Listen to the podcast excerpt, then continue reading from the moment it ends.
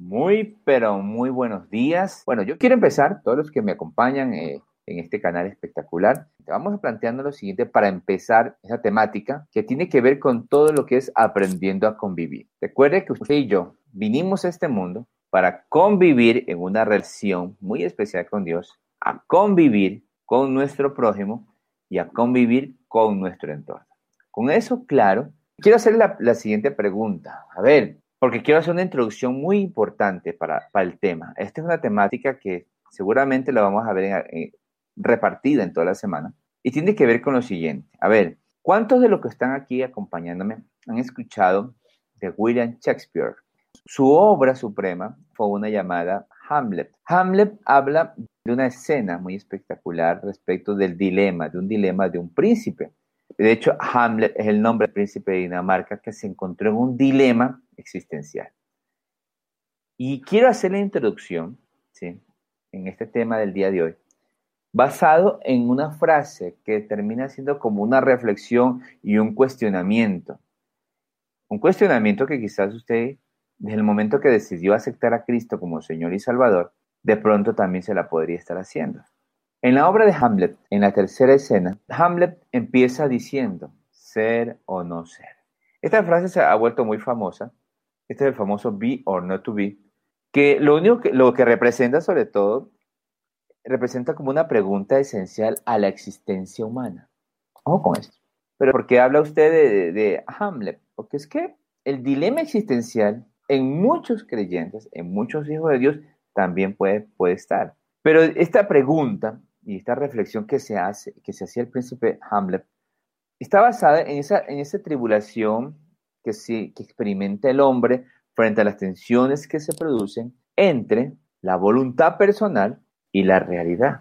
Ese era el cuestionamiento que se estaba haciendo Hamlet. Hoy yo quiero planteárseles a ustedes el ser o no ser respecto a un plan perfecto. Porque el tema del día de hoy tiene que ver con, esto, ¿no? Un tema que, que dice así, eres parte de un plan perfecto. Pero quizás a medida que lo vamos a ir desarrollando, tal vez ese título, eres parte de un plan perfecto, tal vez si usted le pusiese un signo de admiración, sería, eres parte de un plan perfecto. Alegría, expresión. O quizás tengamos que en un momento, fruto del ser o no ser, tal vez usted que ponerle un signo de interrogación. ¿Eres parte de un plan perfecto? entre el ser y el no ser. ¿Ok? El be or not to be. Entonces, cuando vamos a hablar de esto, del plan perfecto, yo tengo que hacer tres consideraciones especiales. Primero, al autor del plan. Ojo con esto. En el mundo hay mucha gente capacitada para hacer planes. Y yo tengo que preguntarme, ¿quién es el autor del plan? Si aún yo lo veo en el plano, en el plano humano, hay planes muy bonitos, muy espectaculares. Pero estamos hablando de lo perfecto.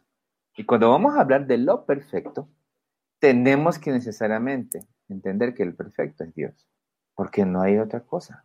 Porque aunque el hombre pueda hacer sus planes, que también son buenos, jamás llegarían a ser perfectos. ¿Cómo saber que un plan que usted arma, por ejemplo, eh, usted armó un plan al inicio de año, este año voy a hacer esto, aquello más allá, plan, era bueno, pero frente a lo que estamos viviendo, el plan de pronto se desarmó, sufrió mucho o está sufriendo mucho y entonces ese plan, en esta necesidad de, ir ajustando, porque es que las circunstancias cambiaron, no terminó siendo perfecto. Pero cuando yo voy a conocer al autor del plan, entenderé que es perfecto, porque el único perfecto es Dios.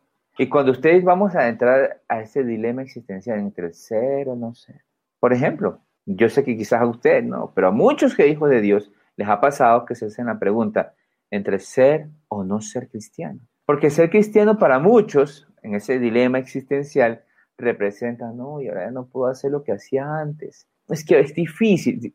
Pero cuando yo veo la escritura, el ser cristiano dice que es ser seguidor de Cristo. Y que cuando yo soy seguidor de Cristo, yo veo lo que Dios, lo que Cristo hace.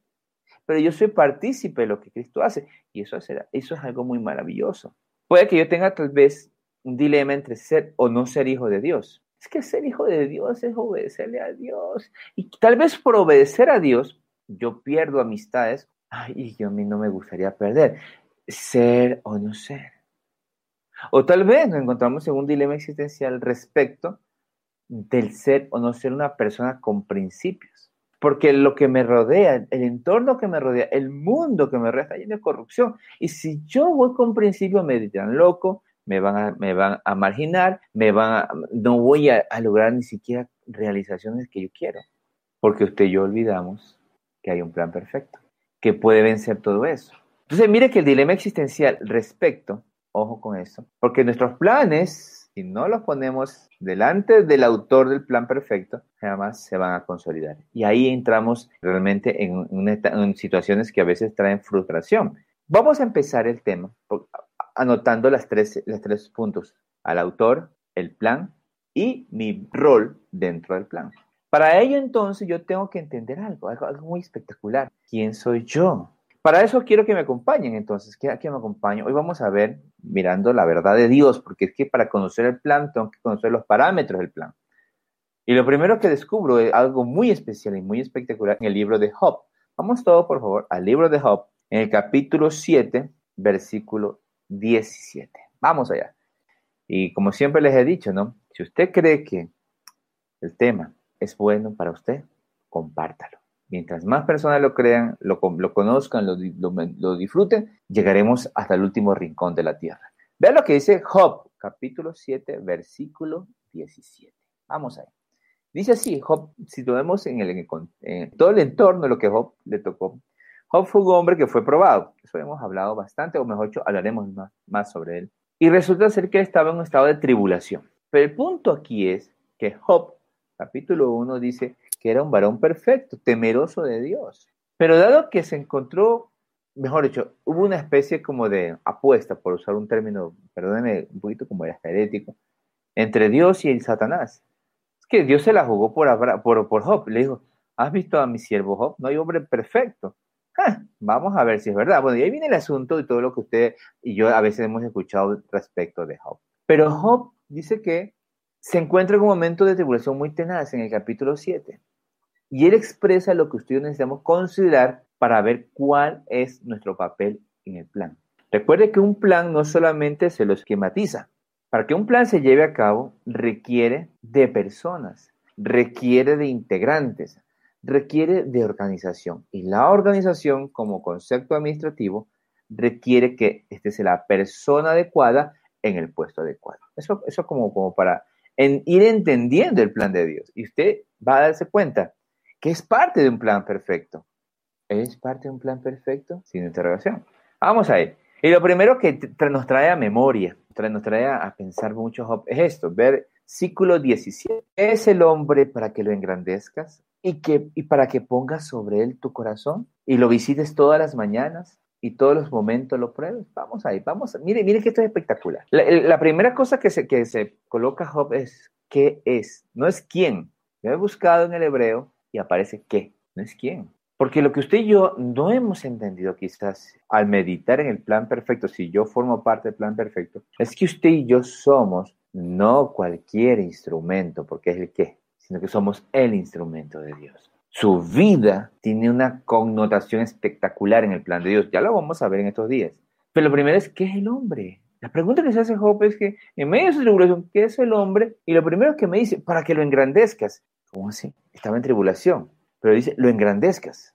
Es que lo que usted y yo vamos a descubrir en el plan de Dios, en el plan perfecto, que Dios te hará engrandecer. Mientras muchos buscan fama en sus fuerzas, en sus planes, dice Dios, es el hombre para que tú lo engrandezcas. Que la grandeza de un hombre no se mide solo en los logros materiales o en las... No, no, la grandeza de un hombre tiene que ver mucho con el plan de Dios en el cual el hombre sea parte. Por ejemplo, Abraham, es que tengo que irme por allá, que no puedo salirme del contexto realmente de del engrandecimiento. Que una de las promesas que Dios le da a Abraham, ¿cuál es? Engrandeceré tu nombre.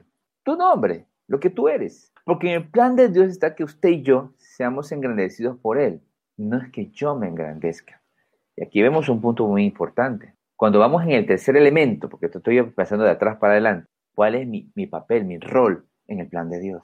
ser engrandecido. Eso es lo que dice la Biblia. ¿Qué es el hombre? ¿Qué es el hombre para que lo engrandezcas? Y recordando a Abraham, engrandeceré tu nombre. Es que Abraham ya murió hace muchos mil años y todavía seguimos hablando de él. Usted se imagina que si usted decide formar parte del plan perfecto, paréntesis, Dios, pasará, usted puede pasar de esta vida, pero siempre habrá algo que alguien recordará de usted. Es que yo recuerdo que fulanito, es que yo recuerdo, o sea, recuerdo las obras, vamos a ver esto de las obras, que es importante, de ese hombre que le creyó a Dios. O sea, porque miren, a pesar que en el, en folclore popular no hay muerto malo, todo el muerto es bueno, pero más allá de eso, es lo que usted va a trascender. Y usted trasciende cuando Dios a usted lo engrandece. Primera cosa. Pues estamos hablando del tercer elemento. ¿Cuál es mi papel? ¿Cuál es mi rol en el plan de Dios? Luego, me, luego dice ahí algo muy hermoso. Dice, y para que pongas sobre él tu corazón. Y mire que cuando dice, para que sobre él pongas tu corazón. ¿Cómo se siente una madre? Vamos con esto. Cuando usted percibe, mamá, que su hijo confía en usted y que coloca su corazón en usted. Y también, ¿por qué no decir los papás? ¿Cómo se siente un padre que sabe que el corazón de su hijo reposa en usted? Miren lo que el salmista me lleva a entender respecto de mí en el plan de Dios, en el rol del hombre. Vea lo que dice aquí. Y para que pongas sobre él tu corazón. Usted se imagina si con el corazón de su prójimo en usted produce felicidad, bendición, agradecimiento. ¿Cómo debería sentirse usted cuando es el corazón de Dios el que reposa sobre usted? ¿Cómo debe sentirse? Aquí viene otra vez la reflexión la interacción que yo necesito con usted ahí en su casa. ¿Cómo se sentiría usted cuando usted al descubrir, porque ya mismo vamos a, descubrir el plan de Dios, cuando el corazón de Él viene sobre usted? Debemos hacernos la pregunta. ¿Estamos sintiendo eso? Me siento feliz, me siento agradecido, me siento bendecido porque el corazón de Dios está sobre mí. Esa es la pregunta que se hizo Job. ¿Qué es el hombre para que lo engrandezca y para que ponga sobre él tu corazón? Mm. Y el verso 18 dice, y lo visites todas las mañanas. Este punto, este versículo 17 lo tenemos que enlazar, enlazar muy especialmente con lo que decía el salmista. Dejemos un momento a Job con aquella reflexión, con aquella meditación y tenemos que irnos al libro de Salmos. Salmos 8. Muy bien. Salmos 8, versos del 4 al 6. Así como sintió algo Job en medio de su tribulación respecto del hombre, ¿qué es el hombre? El salmista David que era, dice la Biblia, conforme al corazón de Jehová. O conforme al corazón de Dios. Mm, porque Job nos termina diciendo, para que el corazón tuyo repose en él. Pero miren lo que también va, va a enseñarnos hoy el salmista. Salmos capítulo 8, versos de 4 a 6, dice así. Él en un contexto de ese Salmo 8, cuando hace relación o referencia a toda la grandeza de Dios, dice en el versículo 4, digo, ¿qué es el hombre para que tengas de él memoria? y el Hijo del Hombre para que lo visites? Dentro del plan de Dios hay algo que usted y yo tenemos que considerar. ¿Quién soy yo en ese plan? Y vuelve a decirme lo mismo. ¿Qué? ¿Qué es el hombre? Pero aquí dice, para que de él tengas memoria. Y aquí tengo que entender algo muy profundo. Memoria, que te acuerdes. ¿Por qué Dios se acuerda del hombre? Si el hombre es vil, canalla, desagradecido, malagradecido, un momento está, luego no está, a su hijo lo mandaron a la cruz, lo crucificaron, lo apedrearon, ¿por qué te acuerdas del hombre? ¿Por qué se acordó de usted y de mí? Hágase esa pregunta. ¿Qué soy para que Él se acuerde de mí? Para que de Él tengas memoria. Ah, es que tenemos que entender algo, algo muy profundo, que es que qué es el hombre respecto de la creación. Tengo que irme allá. Cuando uno ve Génesis, sí, allá Génesis 1, el hombre, usted y yo, somos su obra suprema. Eso es lo que tengo que entenderlo.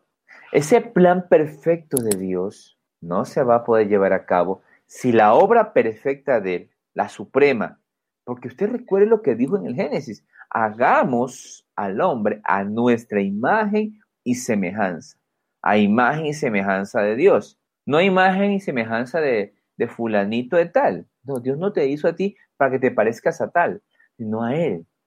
Entonces, cuando voy a desarrollar este tema de, eres parte del plan perfecto, o es parte del plan perfecto, en tengo que conocer quién soy. Y dice que Él se acordó de mí. Mañana veremos una parte de eso. para que te acuerdes, tengas memoria de Él. Y dice ahí, en ese, en ese, mismo, en ese mismo contexto de Salmo 8, y el Hijo del Hombre para que lo visites. O sea, no solo se acuerda. Esto es como, por ejemplo, aquellos hijos, ¿no? Que se acuerdan de sus padres, pero no lo visitan. Pero Dios no es así. Dios se acuerda del hombre, su obra perfecta, la cual en Génesis 3 se le echó a perder. Ah, por eso es que lo va a visitar. Porque si hay una, una, promesa que Dios dio al hombre, a la humanidad, cuando le dijo a la serpiente, tú le irás en el calcañar, pero él te pisará, hablaba de un plan que vendría y que lo iba a hacer a través del hombre. Vamos a ver, vamos, vamos a verlo muy profundamente quizás entre hoy y mañana. Pero dice aquí claramente, lo visites. Usted se ha puesto a pensar, si a usted cuando alguien que usted ama o que usted siente algo muy especial por ese alguien, a usted lo visita y más ahora, por ejemplo, que no tenemos, estamos en confinamiento, si alguien que usted anhela que lo visite, lo llega a visitar, y en este caso es Dios, dice, que es el hombre para que tú lo visites. Quiero decirle que en un contexto mucho, muy grande dentro del plan de Dios, Dios a usted y a mí nos visitó a través de su Hijo Jesucristo, porque lo envió a Él, nos visitó y lo envió en forma de siervo para enseñarnos el camino, la verdad y la vida. Ya nos visitó en forma de siervo, mas la profecía dice que nos visitará ahora como rey, porque es la manera como Dios se relaciona con el hombre. Lo hizo a través de Cristo. Él vino al mundo, a los suyos vino, mas los suyos no le recibieron. Pero también él dijo, les conviene que yo me vaya para que le envíe el consolador. Él les consolará, él les dará a conocer la verdad, él les recordará. O sea, mire que la visita que Dios hizo le hace a usted y a mí. Lo hizo físicamente a través de Cristo y hoy a través de su Santo Espíritu lo visita a usted. La pregunta es, ¿yo le he abierto la puerta? ¿Yo tengo los tiempos de comunión correcta con Él? ¿O simplemente lo veo como como el Dios de la religión, que cuando me acuerdo estoy ahí, ping, ping, ping, ping. Ah, tengo una necesidad, a ver lo voy a buscar. Entonces, ¿qué sabe qué pasa? Lo visita usted cada mañana. Dios quiere visitarlo a través de su devocional. Dios quiere visitarlo a usted a través de su oración. Dice, ¿te acuerdas de mí? O sea, cuando usted va armando este hermoso rompecabezas especial con el plan de Dios, tú me visitas. ¿Y por qué yo no me alegro? Hmm, eres parte de mi plan. ¿Sabes cuál es mi plan? ¿Sabes por qué me acordé de ti? Quiero decirle que Dios se acordó de usted, se acordó de mí, que no siendo los mejores, un día tocó la puerta, yo estuve dispuesto a recibirle y entró a mi corazón. Como la invitación que le hago a todas las personas que me están escuchando y que quizás lo hacen por primera vez. Dios a usted le visita cada mañana y quiere que usted le abra su corazón para visitarlo, vea lo que dice aquí, para que usted entienda que Él se acordó de usted, que en el momento más difícil de su vida siempre estuvo Él ahí o siempre está Él ahí para que tú formes parte del plan perfecto de Dios. En ese mismo capítulo 8 de, Salmos, vea lo que dice más abajo. Versículo 5, dice ahí, le has hecho poco menos que los ángeles y lo coronaste de gloria y de honra. Permítame una, pequeña acotación, una pequeña exhortación de amor para todos, porque recuerde que usted y yo siempre hemos estado inmersos en una, una un contexto religioso y cultural. Y si yo siempre, y si yo le preguntase a usted, ¿qué ha escuchado? ¿Qué sabe usted de los ángeles? Usted posiblemente, ¿qué me contestaría? A ver, vamos a ver. ¿Qué son? Cualquier seres, seres de gloria, seres de poder. ¿Qué, ¿Qué diría usted? ¿O todavía sigue pensando que el angelito lo guarda a usted? Los ángeles no le guardan a usted, familia. Usted lo guarda Dios. Los ángeles son mensajeros, esa es la definición de ángeles son mensajeros de Dios, que Dios los usa para propósitos muy puntuales, pero son seres de poder. Son seres gloriosos, y aún es en la parte buena, pero también son ángeles, hay ángeles malos, pero bueno, esa es otra cosa que, que poco a poco también lo iremos aprendiendo. Pero los ángeles no lo guardan a usted, usted es guardado por Dios, Él guarda su vida, y lo hace, obviamente, y usted lo percibe cuando usted recibe a Jesús como su Señor y Salvador. Pero bueno, Mira, dice, lo has hecho poco menos que los, ah, ángeles, siendo ellos de poder, seres gloriosos, lo has hecho un poco menos que los ángeles y lo coronaste de gloria y de honra. Wow, arriba Job me dice, lo has engrandecido, los has engrandecido. Al hombre lo engrandeces. Ahora le dice, lo revistes de gloria y de honra. Cuando usted y yo vamos a entender nuestro papel, nuestro rol en el plan de Dios, perdóneme, Dios llama, no nos llama para hacer cualquier cosa nos llama para algo que se llama, que, que cuando usted lo va a ir afinando en esa correcta relación con Dios, perdónenme, pero es algo maravilloso. Algo que lamentablemente la humanidad, el hombre, el ser humano, no lo conoce, porque no conoce al autor del plan, porque establece sus propios planes, no conoce al autor del plan perfecto, que es Dios, no conoce el plan, y mucho menos conoce quién es el hombre dentro del plan. Comenzamos a ver que que él se acordó de su creación. Aquella creación que en Génesis 3 se le echó a perder. Pero dice el versículo 6, miren lo que dice. Le hiciste señorear sobre las obras de tus manos. Aquí viene. Recién vamos a entrar al tema. Toda esa introducción, ¿para qué? Para entender quién es usted en el plan de Dios. Y dice aquí, el salmista era muy claro, lo has hecho señorial, lo has hecho administrador, dice, sobre las obras de tus manos. Eso tiene que ver con la creación. Si hacemos una aplicación momentánea de, de las obras de tus manos, si usted y yo somos creyentes firmes y no andamos con teorías que todavía no han sido comprobadas porque no son lógicas, alguna vez hablaremos también de evolución y todo ese asunto. Pero entendamos algo, dice aquí, le hiciste señoría sobre las obras de tus manos. Dios le entrega al hombre el, señorío de las obras de sus manos. Es que eso fue lo que sucedió en Génesis 1.28. Y bendijo Dios y dijo, fructifique y multiplique. Pero eso era el inicio. Cuando el hombre mantenía una relación correcta. En el plan inicial de Dios era que el hombre iba a ser el administrador. Pero luego en Génesis 3 se echó a perder por la desobediencia. Y entonces vemos que el fruto de, esa, de ese señorío que Dios le entregó al hombre ha hecho de la misma creación algo muy complicado. Mientras este confinamiento nos tiene en nuestras casas, vemos que aún la inteligencia y sabiduría de los hombres, la inteligencia del hombre, no le alcanza como administrador de las cosas de Dios a cuidar la salud, a no generar virus, a no hacer sus experimentos, a entender que la, combustión contamina el medio ambiente. No lo ha entendido porque no sabe su papel en el plan de Dios lo puso, Dios pone a señorear sobre la obra de sus manos. Eso es como cuando un gerente le entrega a usted como un dueño de una empresa, le entrega a usted como gerente que le administre la empresa. Y usted, como no entiende su papel, en vez de señorear y administrar correctamente, usted echa a perder esa empresa, la hace quebrar, porque no conoce el plan, porque no conoce los estatutos, no conoce el objetivo de la, empresa. Lo mismo ocurre con el hombre, al no, saber lo que Dios te ha hecho, dice, lo has hecho señoría de la obra de sus manos. Hoy tenemos una labor muy grande, que tenemos que entenderlo a la luz de la revelación. Dice claramente, eh, sobre las obras de tus manos, todo lo pusiste debajo de sus pies. O sea, ¿sabe qué? Dios te ha puesto todo para ti, pero tienes que saber quién es el, autor, cómo es el plan y tu papel.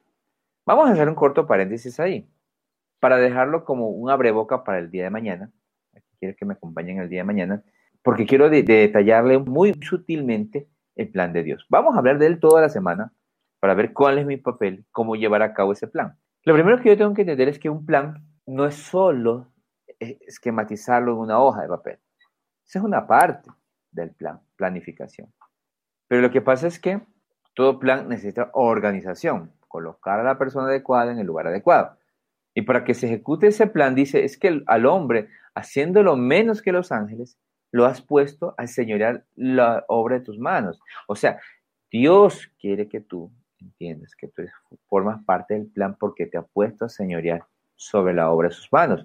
Dios te ha dado vida, Dios te ha dado un hogar, Dios te ha dado recursos, Dios te ha dado una empresa, Dios te ha dado talentos, te ha puesto, porque quiere que en ello tú seas parte de su plan. ¿Ok? Entonces, lo primero que tenemos que entender, que ahora vamos a ver, vamos a tomar a continuación muy someramente, porque vamos a profundizar día con día, siete aspectos, o mejor dicho, siete puntos que forman parte del plan de Dios. Puede que haya más, familia. Yo no tengo la verdad absoluta. Pero dentro de lo poco, mucho que hemos podido ver a través de la palabra de Dios y, del, ejercicio de la palabra, podemos, mejor dicho, de alguna manera, como resumirla. Entiéndame así. No es que esto, ya, el día, eh, Juan Benito dijo tal cosa. No, tranquilo. Esto es lo que de alguna manera, como a, medida de ayuda, quiero que usted entienda que hay siete puntos que forman parte del plan de Dios. La primera tiene que ver con la restauración. Cuando yo conozco mi rol, que lo hemos dejado ahí como un paréntesis, pero yo, yo conozco ahora el plan. Cuando usted comienza a conocer el plan, lo primero que descubre en el plan perfecto es que Dios quiere restaurar. Porque su obra suprema, usted, el hombre, que fue creado a su imagen y semejanza, se echó a perder. Y el plan de Dios está restaurar, primero, la relación de Dios con el hombre, luego la restauración de los hogares, la restauración con mi prójimo, la restauración del medio ambiente. Por eso es que no, nosotros no podemos encasillar a Dios en un Dios de religión, porque en el plan perfecto está restaurar toda su creación. Es que el plan tiene que ver con la creación y en la creación está usted, está su entorno, está su familia, está tantas cosas que se han echado a perder. Está su corazón. Dios quiere restaurar. ¿sí? El segundo punto, que lo vamos a ir tratando a, través de toda esta semana, o todo este tiempo, tiene que ver con la sanidad y la medicina que Dios me da. Lo vamos a entender a la luz de la palabra, ¿no? Con alguien, con, con alguien, con algunas personas conversaban estos días, eh, mirando, por ejemplo, lo, del coronavirus, ¿no? Hay gente que está de alta, que recuperada, el término que son recuperados, y muchos creen que ser, estar recuperado está sanado, pero familia, hasta que no haya la medicina, la vacuna, tendremos que convivir con ese virus. Y aunque están dando muchos lineamientos, que ya quiere la gente salir, mira, hay que tener mucho cuidado con eso. Porque es que muchos creen que esa ese es la sanidad, es todo. Usted se cura de una gripe a veces sin medicina, pero es a través de la medicina que usted se refuerza su sistema inmunológico. O sea, porque es que yo tengo que, en el plan de Dios no está solo sanidad. A, veces cuando hablamos de sanidad, hay mucha gente creyente por ejemplo, está en un, culto, está en una reunión y bueno, te imponen las manos, a veces es verdad, a veces es mentira. Bueno, esto es, mejor dicho, es, este es un asunto que podemos discernir siempre a la luz de la palabra y que, aunque se puede realizar, no siempre es como debe ser. Entonces, muchos quieren ser sanos. Ah, y, y, ah, experimenté esa, y la medicina, porque la palabra de Dios me dice que Jehová Dios me da sanidad y medicina. Ya veremos esto cómo se desarrolla dentro del plan de Dios. Tercer aspecto, tercer punto, dentro del plan de Dios está el integrarme a su reino. Las, casi las nueve parábolas que habla, que habla el Evangelio respecto del reino de los cielos y que lo dijo Jesús, no lo dice el hombre, gracias a Dios. Hablan del reino de los cielos. El reino de los cielos se parece a, porque el reino de los cielos es, más a todo aquel que naciendo entrará el reino de los cielos. Fue el gran anuncio de Juan. Juan el Bautista decía, arrepentidos porque el reino de los cielos ha, llegado. Pero hay poco entendimiento, tanto doctrinal, teológicamente, de lo que es el reino de los cielos. Pero en el plan de Dios está eso, que usted y yo ingresemos a su reino, porque lo que Dios nos plantea es que vendrá su reino, venga tu reino. ¿Acaso eso no dice el Padre nuestro? Y usted y yo lo hemos repetido, lo hemos paroteado, todo lo que queramos, pero hemos entendido el reino de los cielos. Y el tercer punto tiene que ver con eso. Cuando hay restauración, cuando hay sanidad y medicina, entendemos que estamos llamados a integrarnos a su reino. Esa es la gran invitación que Jesús nos hace, a integrarnos a un reino que no puede quedar en, en el aleluya simplemente. Es un reino de restauración, es un reino cuando los justos gobiernan, el pueblo se alegra. O sea, tiene que ver más allá de lo que hemos concebido actualmente. Cuarto, una vez que eh, me integro a su reino, yo a través de entender lo que es su reino, que forma parte del plan de Dios, yo entiendo el asunto de la bendición. Entonces, yo recibo su bendición y disfruto la bendición. Muchos sé que hemos creído, por este contexto cultural y religioso, hemos creído que la bendición es, bueno, discúlpenme las personas nuevas, los que me estén escuchando, pero es que eh, me es necesario que usted y yo entendamos la bendición. La bendición no es el acto de hacer una cruz con la manito, no lo es. Créame, permite, perdón que termino desbaratando o usted se me resiente por lo que le digo, pero yo prefiero que usted conozca la verdad y la verdad lo hará libre. La bendición es el bien decir que viene de Dios para su vida. bien decir. Véalo escrituralmente, teológicamente, véalo sintácticamente, vea, eso es bendecir. Nosotros nos hemos quedado que, que Dios te bendiga. Sí, pero yo, yo creo que esta es la bendición. No, es bien decir, pero yo, dice, recibir su bendición y disfrutar de ella. Y lo tengo que ver a la luz de lo que dice la palabra. Ah, por ahí veremos entonces, repasaremos y, profundizaremos en Deuteronomio 28.